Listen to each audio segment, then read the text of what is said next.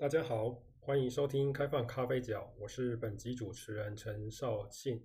这一集的咖啡伴侣，我先回归到比较过去采用的先写好朗读稿的模式，因为这一集呢要来介绍由美国、英国与德国的心理学会共同讨论制定的预先注册标准。这套标准是在二零二零年十月二十七日，也就是前几天，透过网络讲座发表。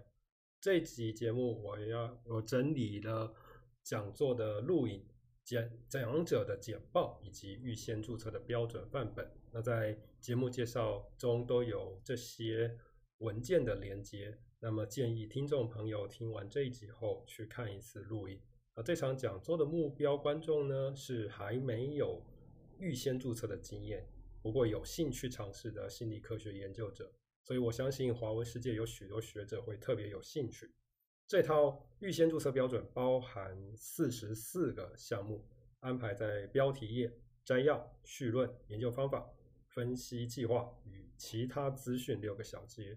有写过论文的朋友一定知道，这是学术报告的基本格式。因此，这次讲座最后有提到，之后会公开能用 Word 文书编辑软体。进行写作的范本，不过可编辑的预先注册范本早就有很多热心的开放科学科学的呃的活动者的提倡的科学家呢，已经有公开了，例如香港大学的 Gilad Feldman，呃，我将他的公开范本也放在节目介绍中，有兴趣的朋友可以直接拿来配合这。这这套范本来加以改造使用。那最值得心理科学研究者注意的是，参与制定预先注册标准的成员呢，有包括美国心理学会，也就是 APA 学术写作格式的制定机构。这套预先注册标准呢，有部分项目是参考第七版的 APA 格式，所以就某方面来说，无论是已经学熟悉学学术写作的朋友，或是正在学习了解如何进行学学术写作的朋友呢，都都可以了解如何运用这套预先注册标准范范本，而且都不需要付出额外的学习成本。我想谈谈这场讲座的两场特邀演讲。分别是由墨尔本大学的 Simi Verzel 教授谈的科学研究怎样透明化，以及阿姆斯特丹大学 E.J. Weijenmaker 教授谈的预先注册的限制与功能。之前的节目都曾经介绍这两位教授的主张，对于预先注册还不是很清楚或者有疑问的朋友，都可以从这 从这两场演讲。了解预先注册是什么样的措施，以及实际使用的限制。Fazel 教授的演讲呢，从现代科学需要信誉革新来说明他心目中透明化的愿景。信誉革新的层面包括了开放科学的诸多项目，例如开放取用、开放资料、开源软软体等等。另一个层面则是。品质控制系统，Verzel 教授认为，没有品质的开放会使一个科学领域的研究者们只会追求形式化的信誉，像是制定教条约束成员、设计设计排他条款抵来抵制不良行为，而这样的发展最后会导致整个领域失去真正的信誉。有品质控制系统且透明开放的科学领域呢，成员能提出有建设性的批判，成员相可以相互导正不良行为。预先注册就是保障开放透明的科学内容有基本品质保保障的措施。预先注册要求在分析资料前记录分析的方法与判判断标准，不仅是让过程透明化，也要研究者完整记录。分析过程中做出的各种调整，让读者能评估研究结果的效度。记录分析过程的各种调整行为，是让许多研究者特别是资深研究者感到不自在的一个地方。很多人认为，很多类很多有这个想法的研究者认为，如此会阻碍了神来一笔的重大发现。对此，Vazelle 教授指出，现代学术论文的生产规范呢，已经让研究者必须将重大发现包装成经过经过理论推敲、设计实验而得到的证据。批判预先注册措施的人士或许会说，就算所有研究人员都采用了预先注册来做研究，也也不能保证所有研究都能因此有好品质。不过，文不过听过了 Vadel 教授的说法，我想大家都可以了解，预先注册措施主要是帮助读者来解，来帮助研究者来检视。研究结果是出于计划之内的分析，还是计划之外的分析？经此判断的结论才能确认是新奇的还是待验证的假设。所以，预先注册措施并不是排除研究过程中的弹性操作，而是将这些弹性放到知识内容的中心，将过去论文写作过程研究者想掩饰的罩门。开放给读者来检视，研究者应该开放心胸，接受来自读者的批判。我认为这是如同 Vazelle 教授等开放科学提倡者主动将投稿论文上传预印本平台公开的主要理念，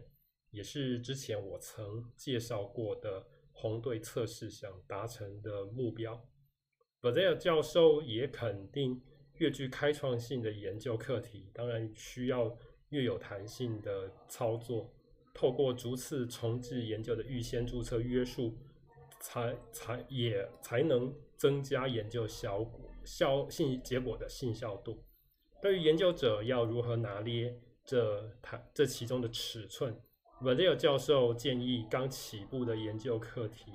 可以搭配有完整记录操作的准备。说明研究过程采取各种弹性操作的原因，发展到一定规模的课题，预先注册尽可能宣告更严谨的判断标准，以提高研究结果的信效度。Weijer Makr 教授的演讲呢，则是从研究者身为人类而有的认知盲点切入。说明有偏见的科学立场是怎么样炼成的，又为什么是难以突破？他假想有位首次发现显著结果的 X 教授成功发表后，经常评审相关主题的研究论文。X 教授的评审只认可与他一样有同有同样显著结果的研究，拒绝一律拒绝没有显著结果的论文。长此以往，形成只有符合。原始研究结果的论文能成功发表，进而形成带着偏见的理论框架。在心理学家已知的一百六十六种认知偏差，这是所谓的偏见盲点。而如同心理科学的领域有多数研究者带有偏见盲点，就会造成系统性的不良症状。Weijer Makr 教授提到的不良症状有出版偏误、浑水摸鱼。以及放马后炮，出版偏偏误就是 X 教授的故事，结果会导致这样的学科充斥不可信的知识。演讲中用 Weijer Makr 教授用一用，如果法庭只看不利被告的证据来判案，那么这长此以往造成的危危害，相信听众朋友能够了解这样的比喻。比比喻来看，一个科学系统是如何失去信用的。那至于浑水摸鱼和放马后炮，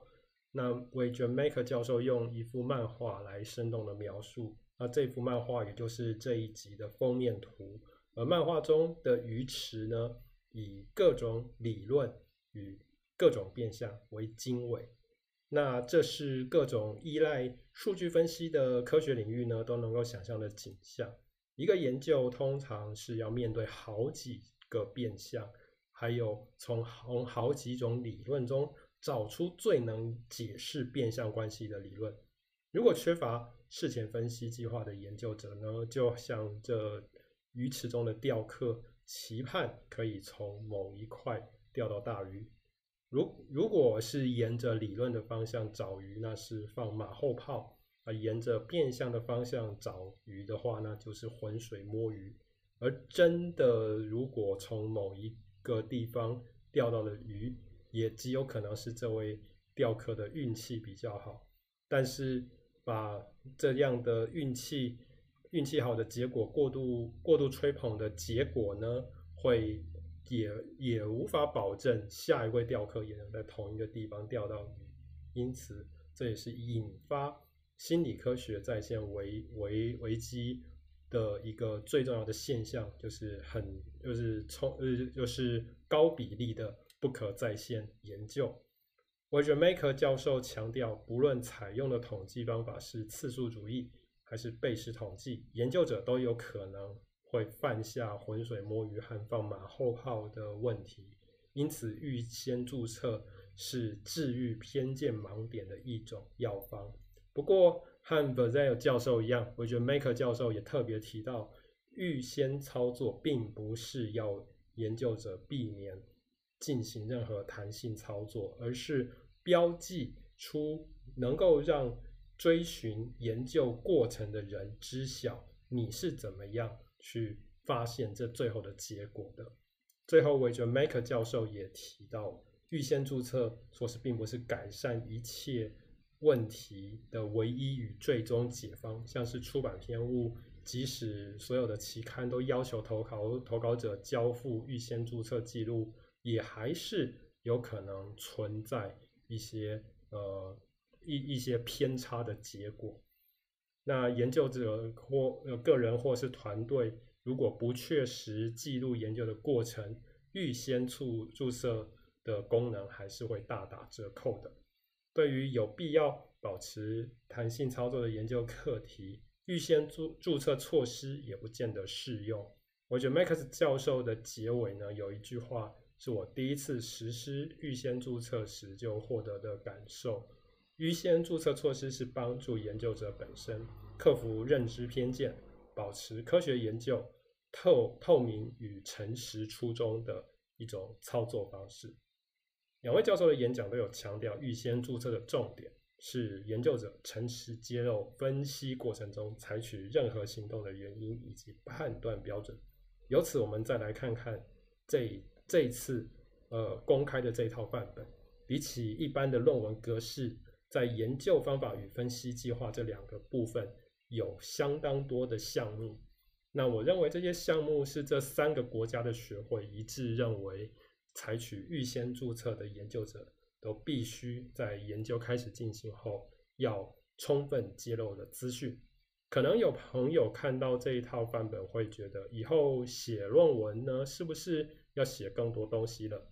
我的看法是，这是不熟悉预先注册的人士一开始的认知偏见。这套预先注册范本其实是研究计划以及研究记录簿的综合体，是要帮助研究者在过程中留下能让人人能让后来的读者以及其他研究者评估研究结果信效度的根据。最后发表的论文其实是预先注册计划与记录的浓缩版本。在今天各种开放平台越来越好用的时代，呃，运用超连接来串联不同的版本，我相信不是一件难事。研究者只要好好运用，就能够保证自己的产出的成果的品质。如果你对本集内容有任何疑问或是建议，欢迎到开放咖啡角脸书专业留言，也欢迎你们参与我们的阅读计划。觉得我们的节目有意思，请分享我们的节目与脸书专业，也欢迎追踪我们的 Telegram 频道。我们下一集见。